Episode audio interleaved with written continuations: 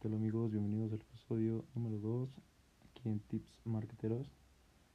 Y hoy va a estar bueno porque vamos a hablar de arquitectura de marca, desarrollo de marca, mercados y productos, extensiones de línea, extensiones de marca, diferenciación, gerencia, gerencia de marca, funciones de, de un gerente de marca. Entonces pues va a estar muy bueno. Y vámonos.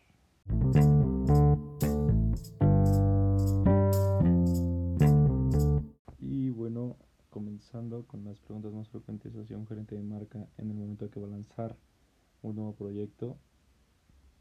Son tres simples preguntas, pero son muy buenas porque te dejan ver el punto de vista y el panorama un poco más, más extenso de, de todos estos productos y hacia dónde tiene que ir la estrategia de la marca. Entonces, comenzando. La primera pregunta es, ¿cuántas marcas debo tener en mi portafolio? Consideramos que no hay un número estimado de marcas que debes tener para que sea bueno, sino que simplemente pues el número de marcas que quieras, siempre y cuando cumplas con, con todos sus requisitos, todos los KPIs estén bien puestos y estén bien específicos para que tú puedas irlos cumpliendo y sepas que tus estrategias van, van bien y se llevan de la mano bien con tu, tu marca. Entonces, no es algo que se puede llevar ligera, pero simplemente va a ser pesado y sí se puede. La segunda pregunta es, ¿hasta qué punto puedo combinarlas entre sí? Se pueden combinar para reforzar en algún punto débil que tenga la nueva marca o, y que quieras reforzarlo con tu marca principal. Un ejemplo muy claro pues puede ser las extensiones que tenemos en, Coca-Cola con todos los productos derivados de su alma por decirlo así que es Coca, su, marca principal.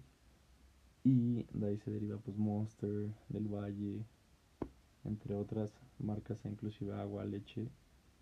Pero pues hasta cierto punto tú no las quieres combinar. Digamos, en lácteos pues no la quieres combinar con refresco porque no tiene nada que ver, pero puede ser que en alguna otra, como alguna bebida energética, por decir así, puede llegarse a combinar y pueden hacer un muy buen show dado caso que quieren hacer una activación o que quieren hacer algún trabajo en conjunto, pero siempre tienen que estar cada una enfocada a su segmento y a lo que quiere a lo que quiere demostrar la marca. O sea, simplemente la marca no puede perder su esencia por andar combinándose con otras.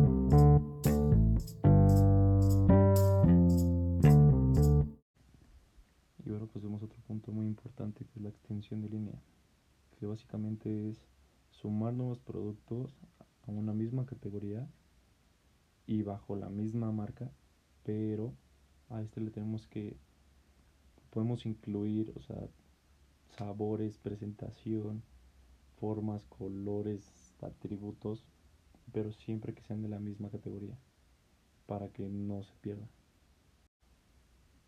Pasando con la extensión de marca, o sea, en este sentido, la marca cuenta con un nombre y un respaldo muy fuerte para tener sus otras marcas. Entonces, estas marcas y categorías pueden verse como un ejemplo mm, la salsa Maggi, que también tiene, o sea, es una, es una marca muy fuerte que también tiene sus sazonadores y vienen con un respaldo de Maggi.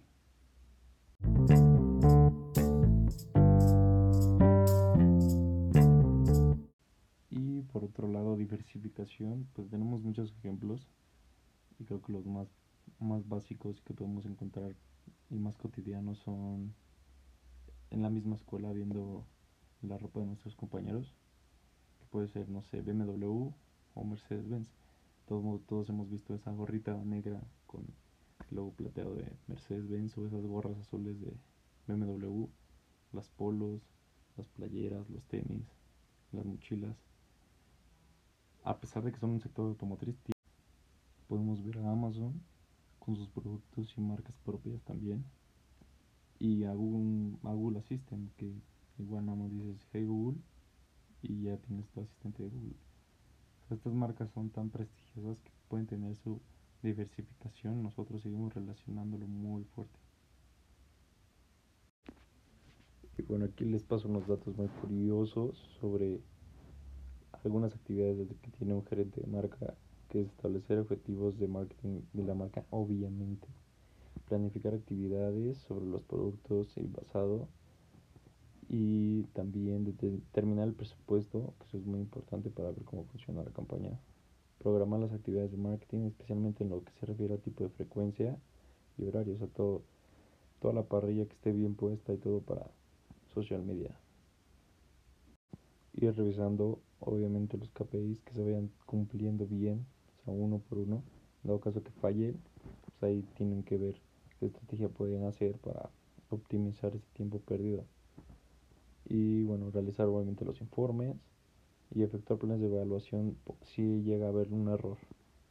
Eso es básicamente lo que puede hacer un gerente de marca, pero hay muchas cosas más. Esto es lo que nos dejan ver, o sea, por fuera.